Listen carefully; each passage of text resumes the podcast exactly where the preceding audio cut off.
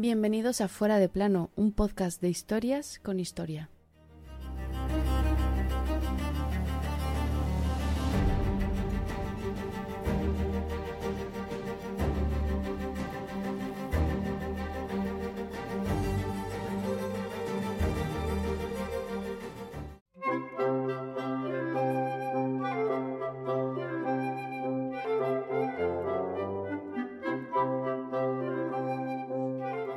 Los lomos se me han metido en la tripa y con las posaderas hago de contrapeso y me muevo en vano sin poder ver.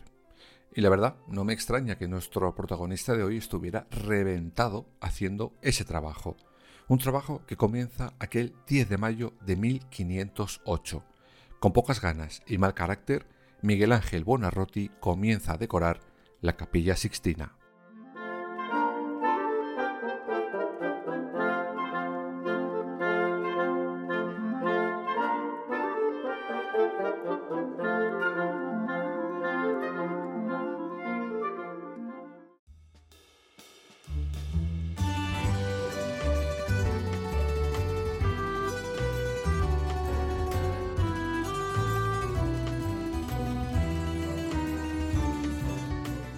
Este episodio de la vida y obra del genio renacentista nos va a ayudar a entender lo que decíamos en el capítulo que dedicamos hace semanas a sus últimos años. Pero antes de empezar el viaje por aquella gran obra, os presento, para quienes no la conozcáis, a la fantástica Capilla Sixtina. De todas formas, creo que poca gente habrá que no sepa lo que es la Capilla Sixtina. Aún así, vamos a dar unas pinceladas. Esta capilla es la que podríamos decir sustituye a la vieja Capella Magna, en concreto, será el Papa Sixto IV, en 1471, el que decida demoler la vieja estructura y remodelar la que hoy en día conocemos. De ahí, precisamente, es de donde viene el nombre de la capilla Sixtina, de su creador. Si por algo es famosa desde hace siglos, este lugar es por dos cosas. Porque ahí se reúne el colegio cardenalicio para votar al nuevo papa cuando el anterior se reúne con su jefe y sobre todo por la decoración de Miguel Ángel. Por cierto, el primer papa elegido en la remodelada capilla será el español Alejandro VI, el Papa Borgia. Vale, ya tenemos presentada a nuestra protagonista en la sombra de hoy. Vamos a ver cómo llega Miguel Ángel a decorarla.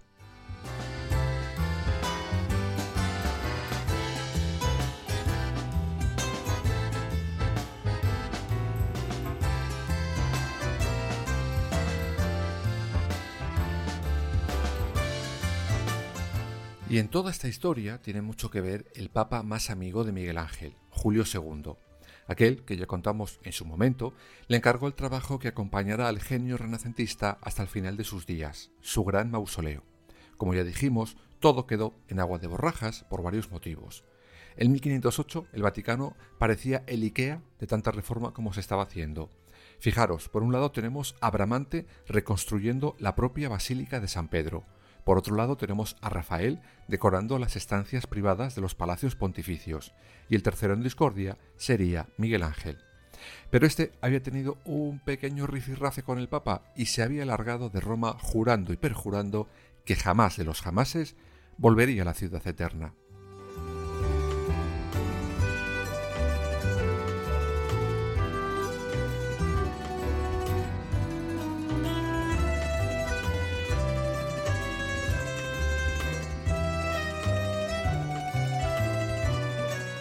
Pero el Papa Julio II estaba emperrado en que la capilla sixtina la tenía que decorar sí o sí Miguel Ángel, costara lo que costara. Al final, el lego de Miguel Ángel le devuelve a Roma. El 10 de mayo de 1508 se firma el contrato entre ambos para que comience el trabajo. Sin embargo, el primer proyecto al artista no le hace mucha gracia. Por eso, al mes siguiente revisan el contrato y el Papa le dará más dinero y plenos poderes para pintar lo que le saliera de sus pinceles. Aún así, Miguel Ángel no estaba cómodo con el encargo.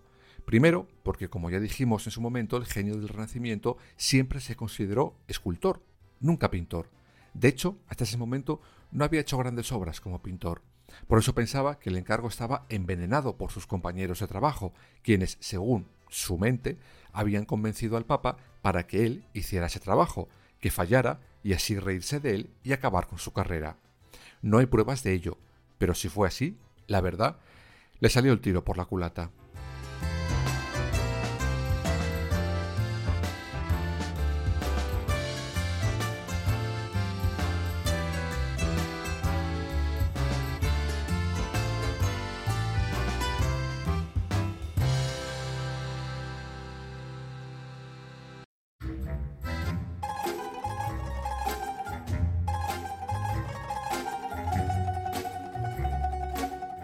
Nada más empezar, antes de sacar un solo pincel ni utensilio para pintar, Miguel Ángel se dio cuenta de un pequeño problema, la altura de la bóveda de la capilla Sixtina. Cómo llegar ahí para poder trabajar y que lo que colocaran se pudiera quitar rápidamente, pues se seguirían celebrando misas en esa capilla en obras. El Papa pide ayuda a su arquitecto de cabecera, el gran Donato Bramante. Este diseña un andamio que colgaría del techo. Pero Miguel Ángel dice que no, que tururú, que de eso nada. Además, taladrar la bóveda la acabaría dañando y quedarían para la eternidad los agujeros del andamio ideado por Bramante. Esto no hizo mucha gracia en el Vaticano, Aún así, Miguel Ángel le enseña unos diseños a Julio II para fabricar él mismo el andamiaje que le ayudará a realizar el encargo. El Papa, a regañadientes, accede.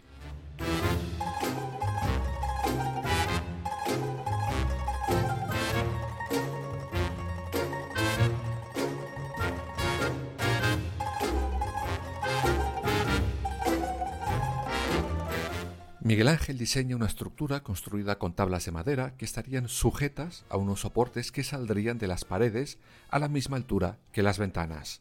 Aunque algunos historiadores lo niegan, lo cierto es que la versión más extendida es que Miguel Ángel pintó la bóveda de espaldas, tumbado. Así se iba moviendo por esos tablones de madera, pues le era más sencillo realizar los frescos y verlos que si hubiera estado de pie. Sea como fuere, todas esas horas le acabarán pasando factura al estado físico del artista, tal y como decía la frase con la que arrancábamos el capítulo de hoy. De todas formas, el gran obstáculo para Miguel Ángel era la propia técnica, los frescos. Para él y para la mayoría de la gente, pues es un formato muy, muy complicado de trabajar.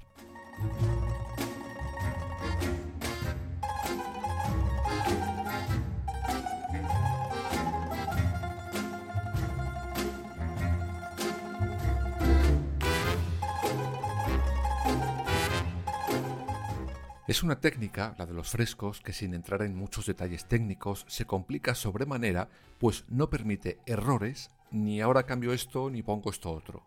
Para empezar, hay que hacer los dibujos en cartones, seleccionar con cabeza la sección que vas a poder hacer en un solo día. Pero ¿por qué esto era tan importante?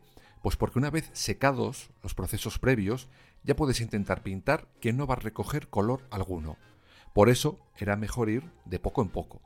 La pared la tienes que preparar primero con encalado y luego con el lucido, una mezcla de cal y agua. Con esto, todavía fresco, colocas los dibujos y le das color.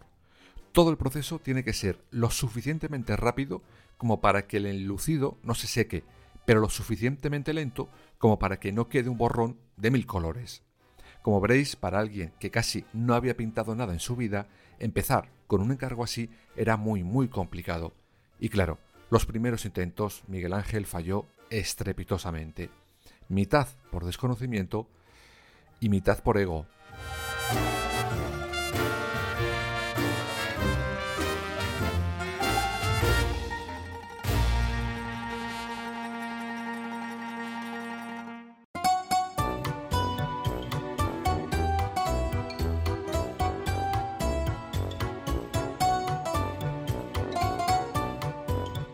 Miguel Ángel decide de primeras que no quiere que nadie le ayude, pero en cuanto empieza a pintar con las técnicas que había aprendido en Florencia, se da cuenta que aquello mm, no funciona.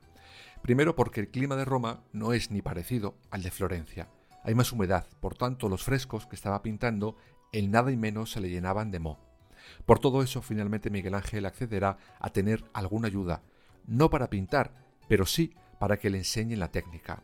Aun con eso, el genio del Renacimiento no paró hasta que por su cuenta consiguió dominar la técnica del fresco. Y mientras esto ocurría, el Papa Julio II estaba de los mismos nervios. Quería que acabara cuanto antes. Tantos así que dicen que amenazó con tirarle del andamio en más de una ocasión. Incluso le llegó a dar con un palo. Pero la espera mereció la pena.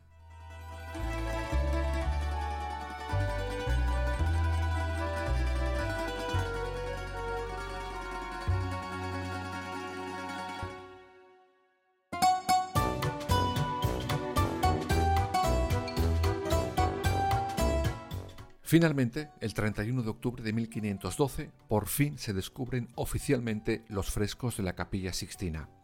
En ellos, como podéis ver en infinidad de fotos, os recomiendo que las busquéis, está representada de manera magistral diversas escenas bíblicas. El Génesis, Adán y Eva en el paraíso, el diluvio universal y, por supuesto, la escena más conocida, reproducida y versionada de toda la historia de la pintura, la creación de Adán, donde vemos a un Dios enorme, poderoso, extender su dedo y rozar el de su criatura para insuflarle vida. Sin duda, merece la pena acabar con tortícolis y visitar la capilla solo por estos frescos. La presentación aquel 1512 fue casi casi un rotundo éxito. Y digo casi porque como en todas las cosas tuvo que ver alguien que pusiera la nota. Ese alguien fue Biagio de Cesana, el maestro de ceremonias del Vaticano. Este le dijo al Papa que era bochornoso que los santos estuvieran en pelota picada.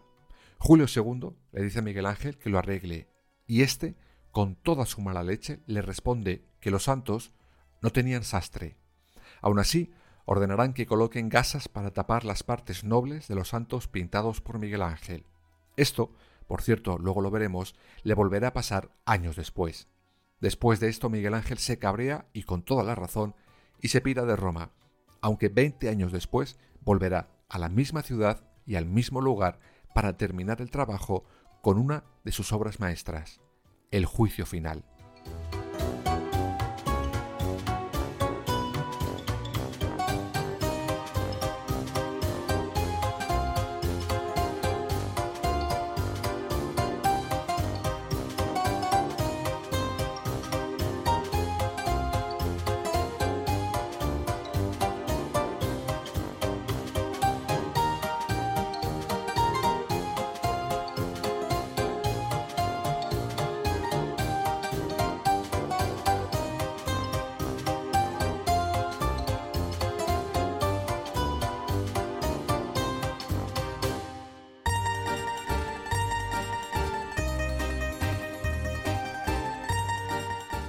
Hemos viajado en el tiempo y estamos ahora en 1534.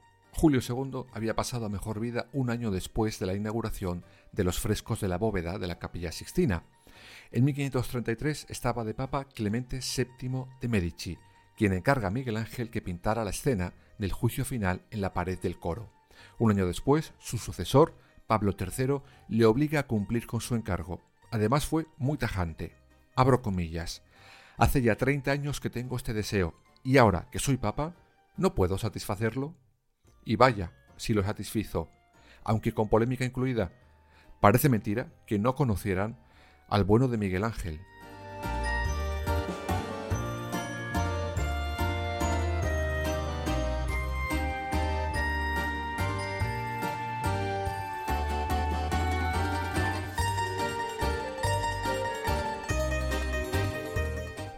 que a pesar de que Miguel Ángel seguía dolido por lo que le habían hecho a sus frescos en la bóveda años antes, este decide acabar el trabajo encomendado y representar el juicio final, aunque lo hará a su estilo, tanto pictórico como vengativo.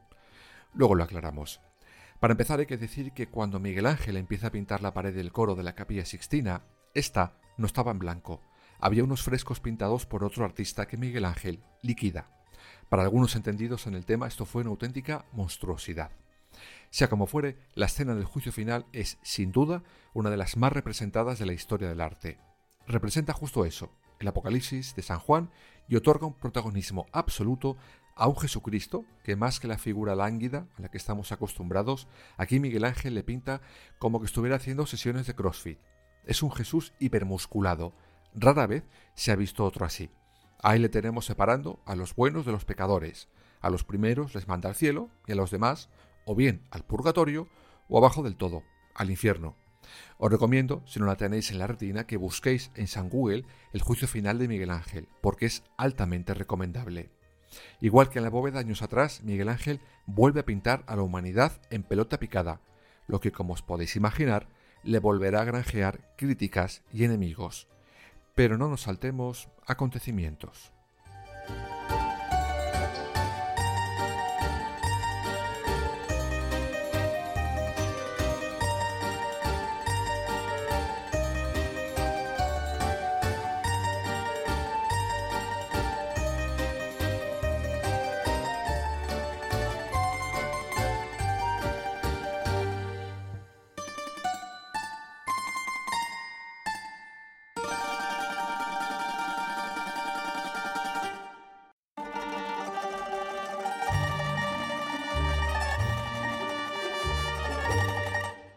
Os decía hace unos minutos que Miguel Ángel decide pintar ese último fresco como venganza.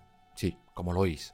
En todo el fresco hay figuras claramente reconocibles. Es decir, para poner cara a los personajes bíblicos, Miguel Ángel se inspirará en caras conocidas para él, en algunas ocasiones para bien, en otras para mal. Por ejemplo, dicen que la figura que representa a Santa Marta es Vittoria Colonna, una entrañable amiga del artista. También representará la cara de su amado Tommaso de Cavalieri. Dante y su Beatriz también aparecen reflejados según los expertos, incluso el mismo se autorretrata. Pero lo que más salseo trajo este fresco es quiénes están representados, digamos, en el lado chungo de la historia. Hay uno que se lleva la palma. Ahora entenderéis por qué.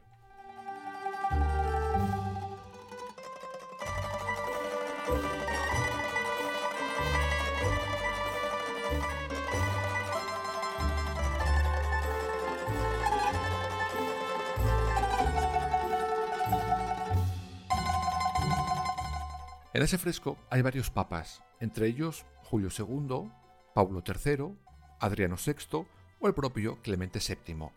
Sin embargo, hay dos en los que se esmeró Miguel Ángel especialmente. Uno es San Bartolomé.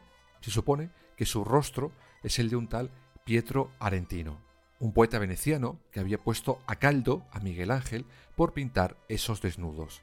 Sin embargo, el que se lleva el oro en esta carrera es la figura de Minos, el rey de los infiernos. Se encuentra evidentemente abajo del todo, a la derecha, con orejas de burro y una serpiente enroscada a su cuerpo. Serpiente que le está mordiendo los testículos al rey del infierno. Y digo que aquí se esmeró porque este no es otro que el maestro de ceremonias del Vaticano, Biagio de Cesana. Sí, aquel al que había ido con el cuento a Julio II cuando Miguel Ángel estaba pintando desnudos a los santos y que gracias a él les acabaron tapando con gasa sus partes. Pues ese. Miguel Ángel le retrata de esa manera tan caricaturizada para toda la eternidad. El rey del infierno, mientras una serpiente te muerde tus partes. Ea, ahora vas y lo cascas. Bueno, pues sí, no aprendió, y fue y lo cascó.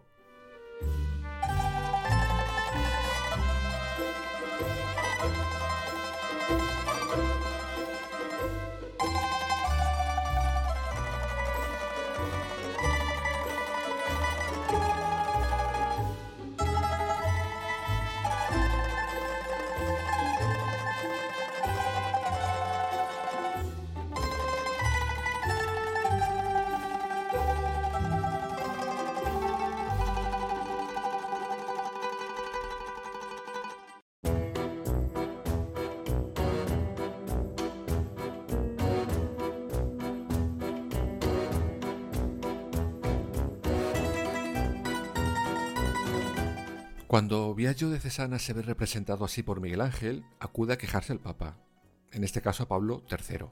Le dijo que se sentía humillado y que debería reprender a Miguel Ángel y obligarle a borrarlo. Sin embargo, esta vez el Papa, en un tono burlesco, le dijo, si os hubiera enviado al purgatorio, podría hacer algo, porque hasta ahí llega mi poder para sacaros, pero en el infierno es imposible. De allí no se puede salir, hijo mío. Y así quedó para toda la eternidad.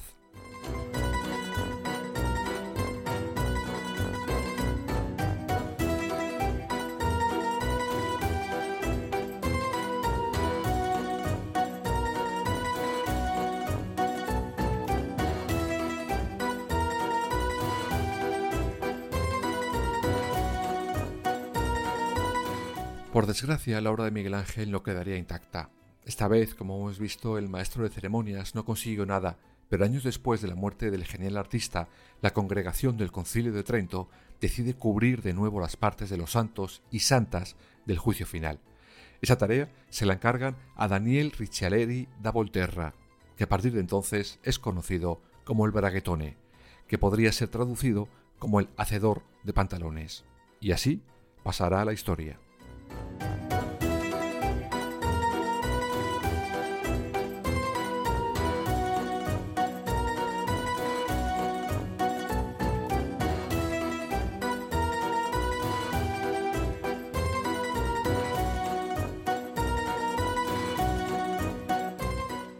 Si has entrado en la capilla Sixtina y has mirado hacia arriba, lo más probable es que hayas salido allí impactado por esos frescos, además de con un importante dolor de cuello. Ver esos frescos es una experiencia que todo el mundo debería vivir al menos una vez. Como dijimos en el capítulo dedicado a la muerte del genial artista, menos mal que se consideraba mal pintor, que si llega a ser bueno,